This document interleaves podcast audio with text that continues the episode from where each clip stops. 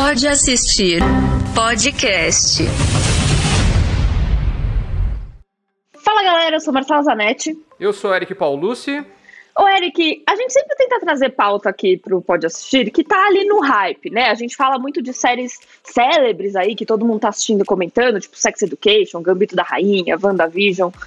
Mas a verdade é que de vez em quando eu e você a gente tromba ali com uma série ou outra que não tá ali tanto no, no olhar do público, nos holofotes, e que é muito subestimada.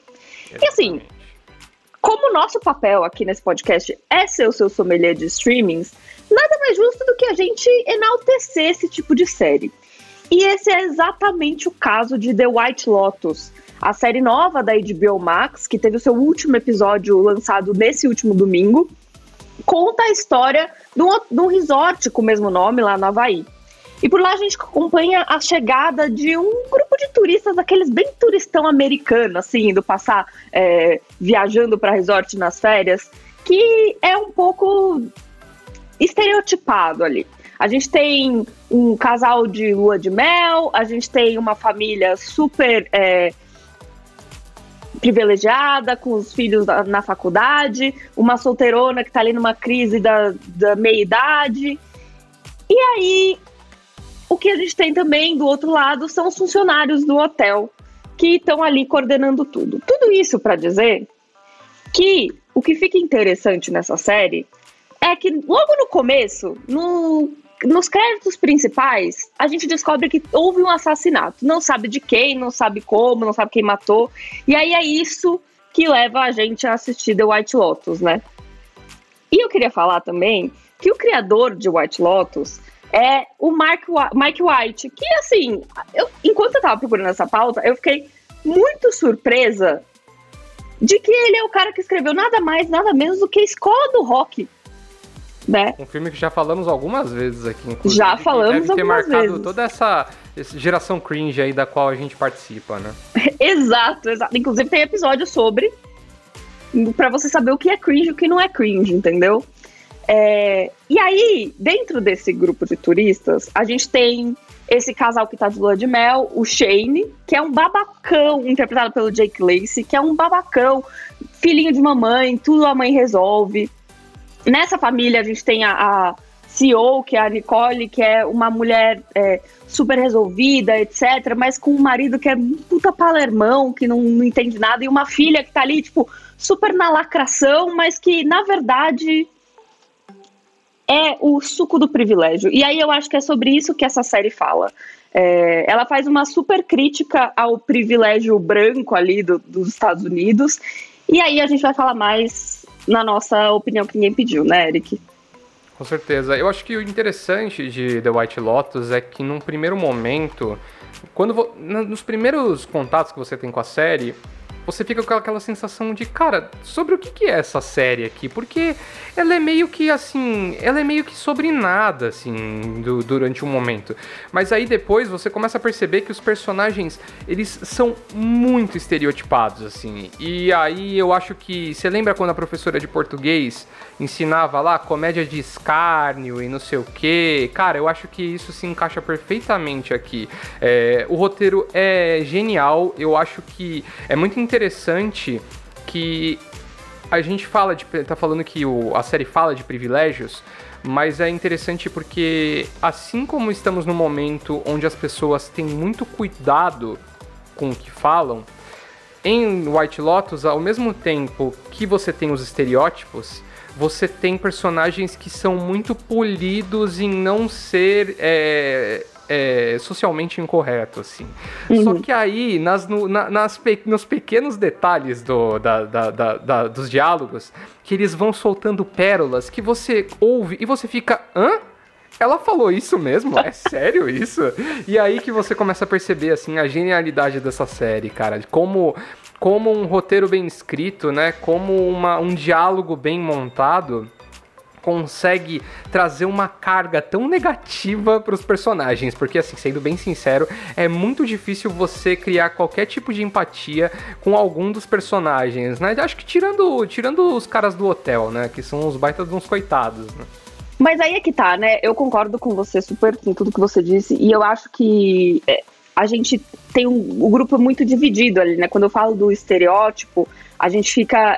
É muito claro que é, é, é até um subtexto assim de que o, o, a galera que está se hospedando lá tem, tem essa, essa coisa mesmo de, de, de ser polida, de ser de estar tá num momento ali, de, de ser muito cuidadoso com o que fala, etc., mas não consegue não ser é, é, babaca, né? E aí as pessoas uhum. que trabalham no, no, no, hotel são aquelas pessoas que já estão até cansadas desse estereo, dessa, desses, desses hóspedes todos os dias, que é inclusive o caso do Armond, que é o gerente do hotel, interpretado pelo Murray Bartlett, que tá incrível nesse, nessa série, né?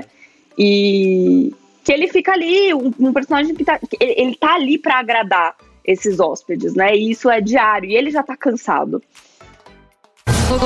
Opinião que ninguém pediu. Mas assim, antes da gente entrar na opinião que ninguém pediu, que a gente já tá entrando, queria falar aqui, como sempre, para você não esquecer de seguir a gente. Se você tá ouvindo a gente pela sua plataforma de podcast favorita, inclusive o Deezer, que tá é nosso parceiro aí, por favor, segue a gente, dá aquele, dá aquele like, aquele suporte. Se você tá vendo as nossas carinhas no YouTube, também se inscreve aí no canal do Pod, do, Pod, do Yahoo. É, não esquece de comentar, fala pra gente o que, que você achou de White Lotus. E se você está assistindo a gente no Yahoo, muito obrigada, você paga a nossa assinatura da HBO Max. Então, assim. E nas nossas redes sociais. A minha é arroba underline Marcela Zanetti, Marcela com L só, Zanetti com dois T's e I. A minha é arroba Eric Paulucci, Eric Paulucci termina com K e o Paulucci termina com dois S e I. Ô, Eric, a gente já deixou bem claro aqui que a gente amou essa série, que essa uhum. série tá muito subestimada, mas eu quero saber que, que o que, que te atraiu? O que, que foi que você falou, nossa, essa série é muito incrível? Eu acho que o legal do, do Pode Assistir é justamente isso. A gente a gente dá o passo que as pessoas têm medo de, de, de dar quando vão Exato. uma série, entendeu? Porque o caso de White Lotus é justamente isso, cara. Se você ler pela sinopse, tipo assim, mano, quem quer ver um grupo de pessoas de férias no Havaí, entendeu? Durante, no meio de uma pandemia onde tá todo mundo preso em casa com essa cor ótima aqui, né? De fantasma, né? Assim, ninguém quer ver. Só que eu acho que a série rapidamente ela te entrega algumas coisas do tipo assim, cara, não tá nada muito certo aqui, sabe? Então, assim, não é uma é uma é uma é, uma, é tipo uma dramédia assim, né? Assim, eu é. acho que ela tem mais tons de comédia do que de drama. Só que ao mesmo tempo, assim, ela não vai ter punchline de piada, ela não vai ter. São situações muito realistas que você enxerga pessoas que você conhece. Eu acho que esse é o ponto principal, entendeu? Sabe, todo mundo tem um parente babacão que quer sempre falar com o gerente quando alguma coisa não agrada no restaurante. É, é, é, e é constrangedor, sabe? Todo mundo tem esse lance de. É, tem, conhece uma pessoa que é politicamente correta, mas que solta uma ou outra de vez em quando que tem um tom moralista meio bizarro, entendeu? É, todo mundo conhece um personagem que, que de alguma forma é, tenta, tenta se mostrar uma pessoa muito realizada, mas é super insegura. Então, é, eu acho que o que ganha ali no, White Lotus é justamente essa conexão que você faz com personagens que você não gosta, com características de pessoa que você conhece, de pessoas que você conhece, né? E, e aí eu acho que assim, só pra gente não ficar filosofando muito, eu gosto muito de algumas relações ali dentro da, da dos personagens da série, né? Então, por exemplo, a gente tem o casal Shane e Ray Rachel, né? Que, que é um casal jovem, ele é super rico, ela é uma jornalista, como todos os jornalistas ferrada de grana, e, e isso faz uma. Isso cria uma dualidade ali. E rola uma situação do tipo assim, ela começa a perceber que ela vai ter que meio que largar a carreira dela para virar uma esposa, né? Uma esposa uhum. de alguém rico e. A esposa troféu. Exatamente, eles até utilizam esse termo, né? Então eu acho que assim, tem todo um lance dela dela ficar ali naquela, naquele dilema moral ali e tal, mas ao mesmo tempo a série coloca ela do tipo assim, white people problems total, assim, sabe? Total, é, total. Nossa, cara, sério, assim, tem uma cena muito boa no final que ela vai pedir um conselho para uma para uma funcionária do hotel que que acaba Já passou por poucas e boas. Exatamente. E a, a funcionária do hotel falou assim, mano, foda-se, cara, eu tô Faz indo embora. velho. Ela só levanta e vai É embora, muito assim, bom. sabe? Eu acho muito da hora isso. Mas eu, eu gosto muito da família, cara. A, a família que é a Nicole, a Nicole é tipo uma CEO, né, de uma, tipo do Google, né, lá ali de uma Uhum. grande empresa de busca e tecnologia, né? E aí, cara, é- ela tem uma dinâmica muito bizarra na família, porque o, pa, o marido dela, é, o Mark, ele, ele acha que ele tá com câncer. E aí ele tem uma Nossa. descoberta bizarra sobre a história da família dele. E eu acho muito interessante como a construção da, da, da, da história vai mostrando como ele é uma pessoa de masculinidade frágil, sabe? Do tipo assim, a mulher ganha mais do que ele. Tem várias situações que colocam ele numa situação onde ele diz que é super confortável, mas ao mesmo tempo ele quer ficar mostrando que ele é um machão, que ele Que é. ele é alfa. Que ele, que ele quer. Que ele é alfa, que ele quer. Alfa man. que ele quer se, se conectar com o filho e tal. O filho, por outro lado, é um, mano, um moleque, assim, completamente alienado, né? Que. Beirando o incel, né? Ele beira o incel. 100%, né? Um moleque que tá indo no Havaí, num resort de luxo no Havaí, jogando Nintendo Switch Nintendo na piscina, né? E, e aí tem a, e aí tem a, a filha, né? A, a Olivia e a Paula, que, mano, é 100% Gen Z, assim, né? Cem- é só e a- eu acho da vida ali, Eu acho tomando... muito bem retratado. Eu acho muito bem retratado. Porque ao mesmo tempo que elas, tipo assim, é, eu gosto muito que elas têm sempre um livrinho, tipo, ai, hoje a gente vai ler Nietzsche, amanhã a gente É. vai ler Freud. E aí, tipo, ao mesmo tempo, elas pegam, tipo assim, absolutamente, tipo, ketamina, maconha. Elas tra... Tem uma cena que elas começam a tirar tanta, as drogas que elas trouxeram e elas ficam assim, ah, a gente nem trouxe tanta coisa, putz, esqueci em casa. Aí, tipo, do nada acha um bong na bolsa. Não, e é da E eu- hora, e, e- e é da hora também que tem esse lance, né? Do tipo assim, elas são super desconstruídas, mas em algum momento elas estão brigando pelo mesmo cara e elas já passaram por essa situação. Então, até coloca um pouco em xeque esse lance da sororidade feminina, sabe? Tem umas coisas muito. E eu acho que é muito bom esse lance do, do, do livro, só pra, só pra deixar você falar. Que o, até o, o Shane Babacão, uma hora na piscina, fala assim: Nossa, vocês estavam lendo Nietzsche ontem e estão lendo, sei lá, Freud hoje? Sério que vocês conseguiram em dois dias fazer toda a psica, toda, todo o campo da psicanálise, velho? Achei uma boa. Mas, uma boa- e aí é que tá o ponto. Eu acho muito bom a Sidney Sweeney tá incrível nesse papel, eu acho. Ela, assim, a adolescente que não liga para nada e que. E é uma adolescente mesmo, sabe? É, o, é como uma adolescente é retra- deveria ser retratada. Mas eu acho também que você tocou num ponto com o Shane indo conversar com ela que todos, apesar deles, desses grupos não se conhecerem, todos eles estão ali julgando o outro. Eu acho muito incrível as cenas de fofoca edificante. Quando chega assim, nossa, você viu aquela família que tava ali? E aí você vai, você vai ficando incomodado com aquele humor. Fazia muito tempo que eu não ficava em- é, é, com vergonha alheia de assistir alguém, mas num, num sentido que me fizesse rir, assim, sabe? Porque que- uma coisa que me lembrou muito The Office. Fazia muito tempo que eu não ria tendo vergonha alheia. Então, eu acho que esses personagens estão aí tão é, é, estereotipados, mas também não, não tá caricato, né? A gente tá falando aqui muito de estereótipo como se fosse assim, jogado na nossa cara o tempo todo. Não, é um subtexto ali, e eles estão. E é isso, são pessoas que tentam se convencer ao tempo todo que elas são as boazinhas, que elas são as legais. Que eu, eu acho muito interessante que tem uma, uma cena que a Nicole vira pra filha dela, pra Olivia, e fala assim: Acho muito bom, você é toda desconstruída, toda. né, Mas na hora de vir pro resort no Havaí pagar 45 mil dólares e trazer a sua amiga e querer gastar em, em absolutamente tudo, tá tudo bem, né? Você é, fora do privilégio, né, querida? Eu acho, eu acho muito boa essa, essa E a análise que a própria Nicole e a faz. própria, e a própria Nicole, né? É muito engraçado, porque logo no começo ela, ela dá uma puta esculachada na, na, na jornalista lá, na, Sim. da Rachel, né? Ela fala assim, pô, você colocou como se eu só tivesse no cargo que eu tô, porque eu me aproveitei do movimento Me Too, que sabe como é difícil chegar onde eu tô sendo uma mulher, o quanto eu tive que batalhar e não sei o quê. E aí, cara, num segundo momento tem um diálogo genial dela com a filha e a amiga falando sobre o irmão. E ela fala assim: "Você tem que entender que não, não é fácil hoje em dia para homens para os homens brancos, irmão, para homens como o seu irmão. É, é muito bom. É praticamente é praticamente impossível contratar um homem branco atualmente. Assim, Eles são a minoria. Que, que muito foda, que, é, é muito foda, assim, que tipo assim, muito é muito bom como, como a série sempre tem esse lance de assim apresentar o discurso e quebrar ele logo na sequência, mostrar a incoerência do personagem logo na sequência, assim. Não necessariamente assim na mesma cena, né? Mas tipo assim, ela fala alguma coisa, ela dá uma lacrada e na sequência ela a pessoa fala uma bosta inacreditável, assim. É isso. É muito foda. E aí eu acho que chega no, no ponto que eu queria, que não tem uma redenção. E eu acho isso incrível.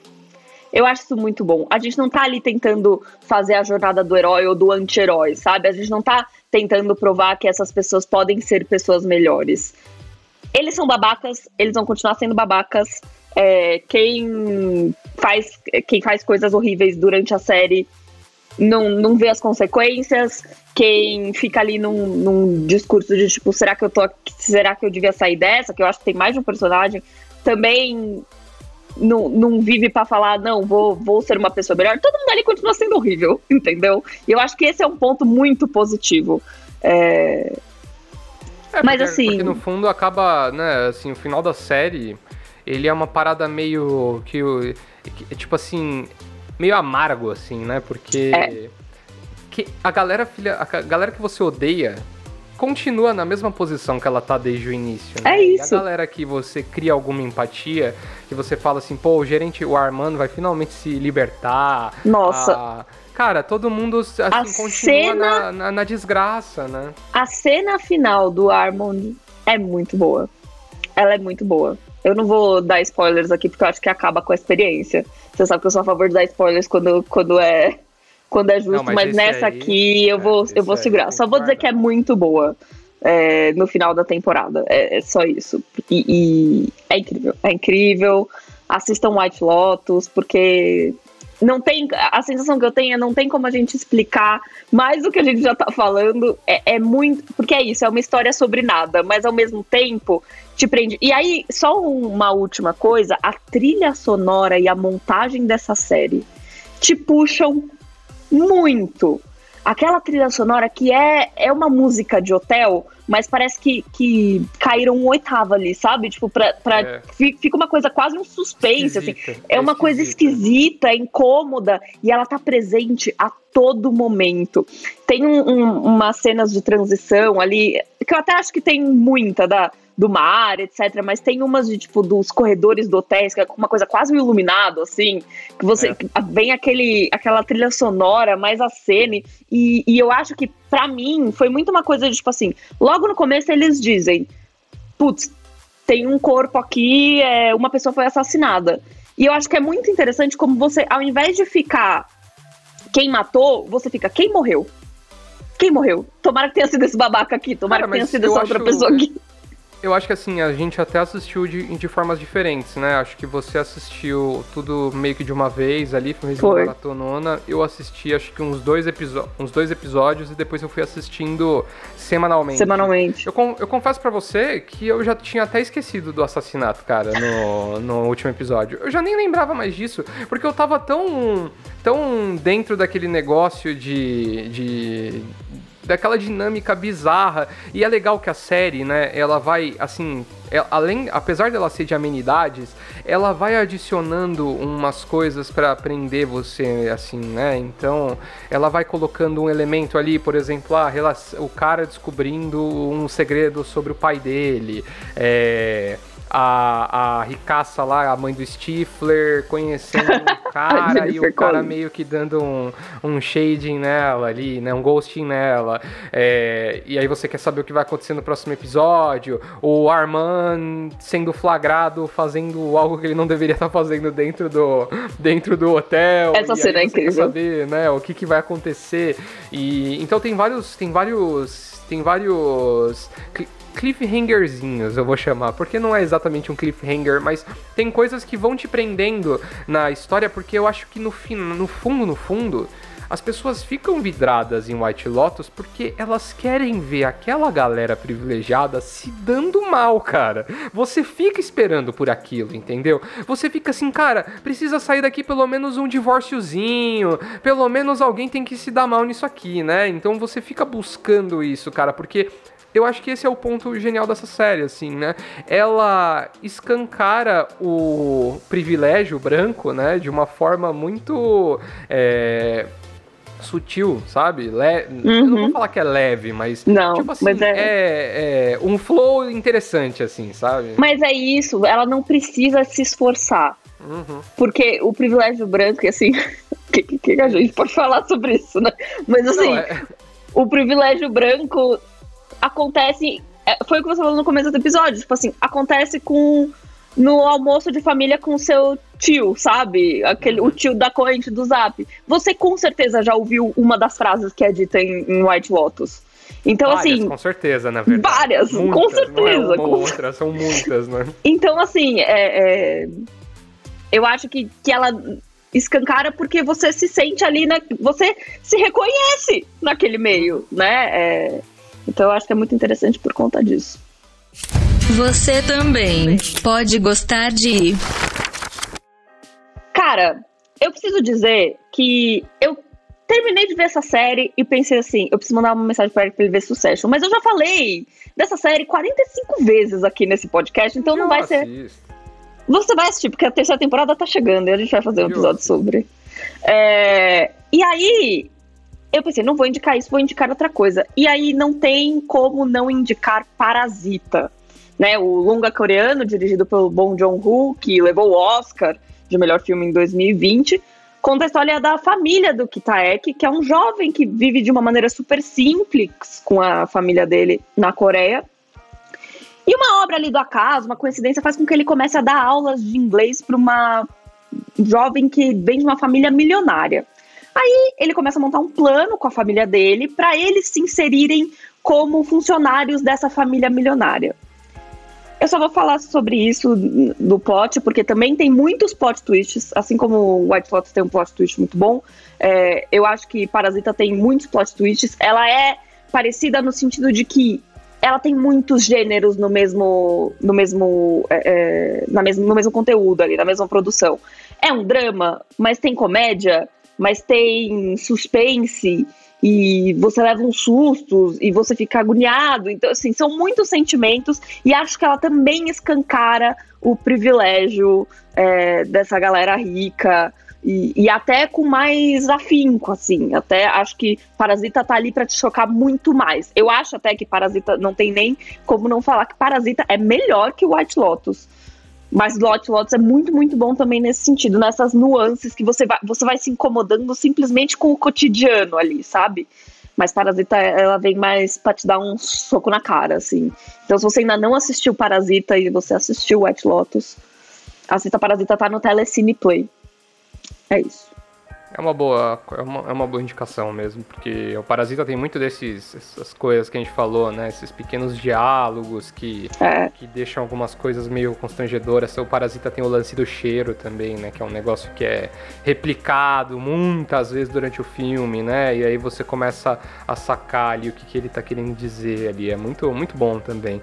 Eu optei por uma linha menos, menos dramática para minha indicação, porque eu acho que uma das coisas legais na, na série, né, na White Lotus, é justamente essa despretensão de, de dos personagens não serem 100% um clichê, assim, né? Eu, assim, acho que todo mundo ali é muito estereotipado ali, né? Mas num, de uma forma bem feita, né? Eu acho que quando o estereótipo bem feito é, aparece, na, aparece na, na série, no contexto da série fazendo sentido, funciona muito bem. E por isso que eu acho que Parks and Recreation pode ser uma série aí que quem curtiu White Lotus também vai gostar. Ela tem uma pegada bem mais comédia, né? Ela tem um lance... É, dos mesmos criadores de The Office, né? Então tem uma coisa mais, mais puxada pra comédia mesmo. E ela conta a história da Leslie Knope, que é interpretada pela Amy Powler. Ela é uma funcionária pública do setor de parques e recreação de uma pequena cidade chamada Pawnee, na Indiana, nos Estados Unidos. E ela é uma, tipo, a democrata perfeita, assim, sabe? Ela tem uma fé cega no sistema político dos Estados Unidos, ela coloca máximo de esforço e faz tudo certinho em tudo o que ela faz. Ela leva muito a sério aquele trabalho que ela tem ali de, no setor de parques e recreação. E, e é engraçado, porque na verdade, aí em volta dela, você tem outras pessoas que são completamente diferentes e são também clichêsões que a gente encontra na sociedade. E para quem tem ou trabalha em setor público, assim, vai também se reconhecer, reconhecer demais assim, essas pessoas. Então você tem, por exemplo, o Ron Swanson, que é o chefe dela, que é um cara 100% ancap, assim, sabe? Odeia. É, ele é exatamente o contrário da Leslie, ele é um cara. aquele americano rústico, sabe? Faz marcenaria, gosta de um belo bife. Quer fugir odeia... pro mato odeia, odeia o, o, o, governo, acha que tem que ser estado mínimo e tal. E é tudo muito clichêzão. E aí você tem, por exemplo, o Tom, que é interpretado pelo Aziz Ansari, que é um cara que, tipo assim, tá meio assim. Ele leva aquele trabalho como só mais um trabalho e que se dane, ele faz o mínimo esforço possível e não é a dele. Você tem o Chris Pratt ali, que é o Andy, cara. Putz, ele tá muito engraçado na série, que ele é um cara assim Mano, ele, ele é uma representação daquele americano lesado, assim, sabe? Aquele cara que tem alguma dificuldade é, intelectual, assim. Então tem vários é, clichês, assim, na série que encaixam muito bem e justamente esse conflito que rola entre eles, assim, em relação ao mesmo fato é o que faz a série ficar é, muito fera sai maluco. Todo, todo dia é isso. Você filma e fala, você é o bichão mesmo, hein, doido? A gente fala do Sai Maluco aqui de vez em quando, mas eu queria fazer uma menção honrosa também antes da gente começar a falar, que é. Vamos falar mal de Modern Love rapidinho. a gente não fez esse episódio sobre Modern Love porque assim, cara, foi muito ruim. Estamos decepcionadíssimos. Modern Love, você prometeu e não cumpriu, cara. O que aconteceu com essa segunda temporada? Se você já, se você gosta muito de Modern Love, eu nunca ouvi falar. A gente fez um episódio sobre a primeira temporada, lá nos primórdios do, do Pode Assistir. Acho que foi um dos primeiros episódios Nossa, que a gente é fez. Que a gente exaltou super Modern Love.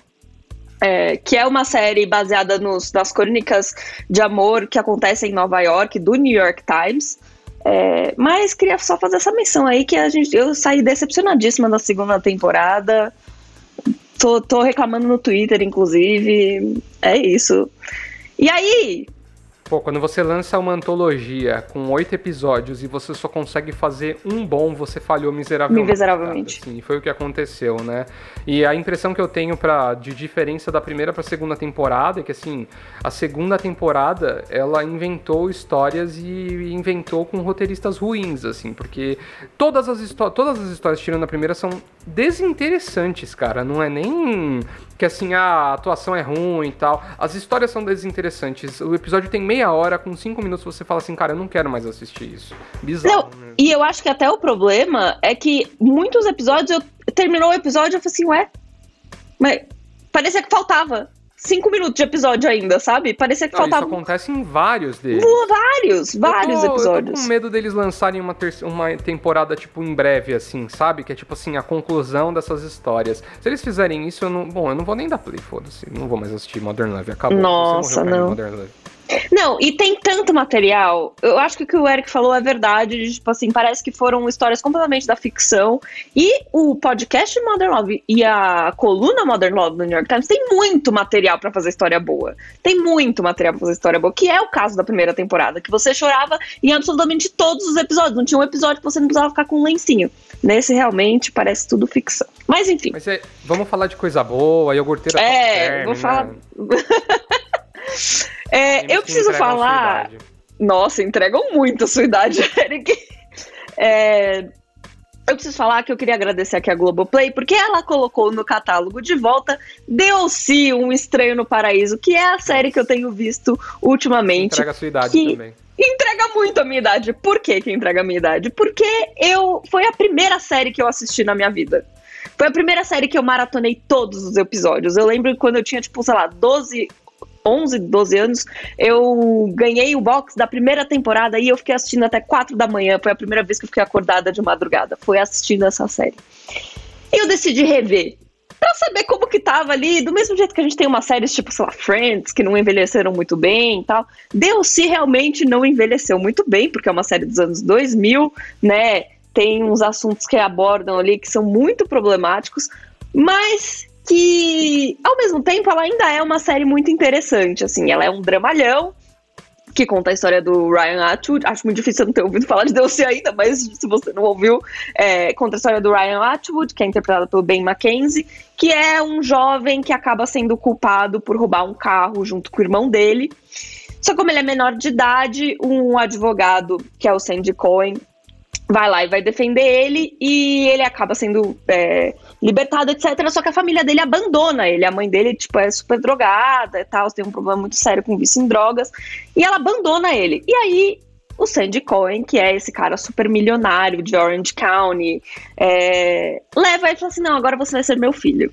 E aí, assim, o plot é bizarro, mas assim, eu queria dizer que o que mais me tem me impressionado, eu tô tipo na segunda temporada. O que mais tem me impressionado é que a moda dos anos 2000 realmente voltou com tudo. Olivia Rodrigo poderia muito bem estar nesse cast de, de DLC, e assim, as pessoas usam tantas referências, eu fico pensando até quando, quanto tempo vai demorar para os Gen Z descobrirem de novo DLC e começarem a se inspirar nessa galera. Então é isso, eu estou nesse, nesse meu momento de nostalgia. Meu Deus. É... Nossa, fui muito julgada com esse meu Deus. Cara, eu vi uma série recentemente aí que eu achei ela esquisitíssima e por isso eu gostei, né? Eu acho que é a melhor, Claro, o melhor adjetivo pra, pra descrever ela, que é Vingança Sabor Cereja, que é um nome bem zoado pra série. né? Bizarro, Mas eu é. acho que o nome original é, é New Cherry Flavor, é alguma coisa assim. A série se passa nos anos 90 e ela conta a história da Alissa Nova, que é interpretada pela Rosa Salazar. Ela é uma é, meio brasileira, meio americana e aspirante a cineasta. Ela consegue uma reunião com um produtor das antigas que tá meio. é, que conseguiu. fez muito sucesso nos anos- no final dos anos 80 e agora tá meio é, fora, do, fora dos holofotes ali, o Lou Burke. Burke, aliás. E. E aí o que acontece? Esse cara ele assina, ele com, ele dá um contrato pra ela, compra um pega o curta dela pra adaptar pra para para um longa, né, para um filme e garante pra ela a, a palavra da- é, fica palavrado que ela vai ser a diretora. Acontece que em uma noite eles vão num evento pra tentar arrecadar investidores, né, pro pro filme ali e tal. Ele tenta é, se engraçar pra cima dela ali, né? Ela sofre um assédio sexual por parte dele. Ela não não dá trela e ele, como uma vingancinha, corta ela do filme, passa o filme pra pra, pra um outro diretor, um cara X, aspirante e tal, e dá uma justificativa de que ela é jovem demais, mas ele passa pra um homem jovem também que vai fazer seu primeiro filme. Ela fica completamente possessa, e aí ela acaba conhecendo a Borro, que é interpretada pela Catherine Keener, e a Borro fala pra ela: Olha, você é muito especial, você pode fazer coisas incríveis. E se você precisar de alguma ajuda com alguma coisa, eu posso te ajudar. E aí ela fala assim: Ah, mas como você pode me ajudar? Ela fala assim: Bom, eu posso infligir dor nas pessoas. E aí ela decide aplicar uma maldição nesse produtor babaca. E a série, cara, só vai ficando bizarra. Eu vou só dizer que vai envolver, assim, uns pseudomonstros completamente esquisitos, é, vomita, vomitar gatos, tipo, literalmente vomitar gatos. E tem uma cena muito engraçada, assim, que é meio que só pra falar que a personagem é brasileira, que elas tomam Guaraná Antártica, assim. Mas... Mas a série é muito. É uma minissérie, é, acabou de entrar na Netflix aí, tá sempre nos, em alta lá da Netflix. É muito interessante. E os, os showrunners, cara, eles faziam uma série muito boa também. Assim, muito boa não. É legal, é uma série legal. Não chega a ser muito boa, mas é uma série hum. interessante. A proposta é interessante no Sci-Fi Channel que chamava Channel Zero, que eles adaptavam é, creepypastas, que são histórias de terror que viralizam na internet e transformavam, é, transformavam elas em é, temporadas dessa série. For, rolaram três temporadas. Também era uma série bem interessante, acho que tem na Prime Video, inclusive, para quem se interessar. Mas eu acho que Vingança Sabor Cereja é uma ótima série aí. E ela tem uma pegada de que vai virar uma parada meio cultizinha dessa geração, assim, sabe? Tipo, é uma coisa que não tá bombando tanto, mas que vai ser uma coisa que vai ser perpetuada e vai ficar mais tempo, assim. É bem interessante, cara. Inspirada num livro com o mesmo nome. Acho que quem assistir vai gostar. Eu queria dizer que eu acho muito bom que a gente realinhou nossos chakras depois do último episódio. A gente já voltou a indicar séries de, de adolescente e filmes de terror, respectivamente, entendeu? Exatamente. Uh, os chakras estão alinhados mais uma vez. Bom, galera, é isso. Espero que vocês tenham gostado. Cuidado aí quando você for no resort. Tenta ser mais legal com a galera que trabalha lá, sei lá, se você for sair de férias. E é isso, até a próxima semana. Se você chamou gerente para qualquer coisa que tá errado, você é um babaca. Desculpa te informar. Você é babaca, é isso. Um, um abração e não chama minha gerente, por favor. Pode assistir podcast.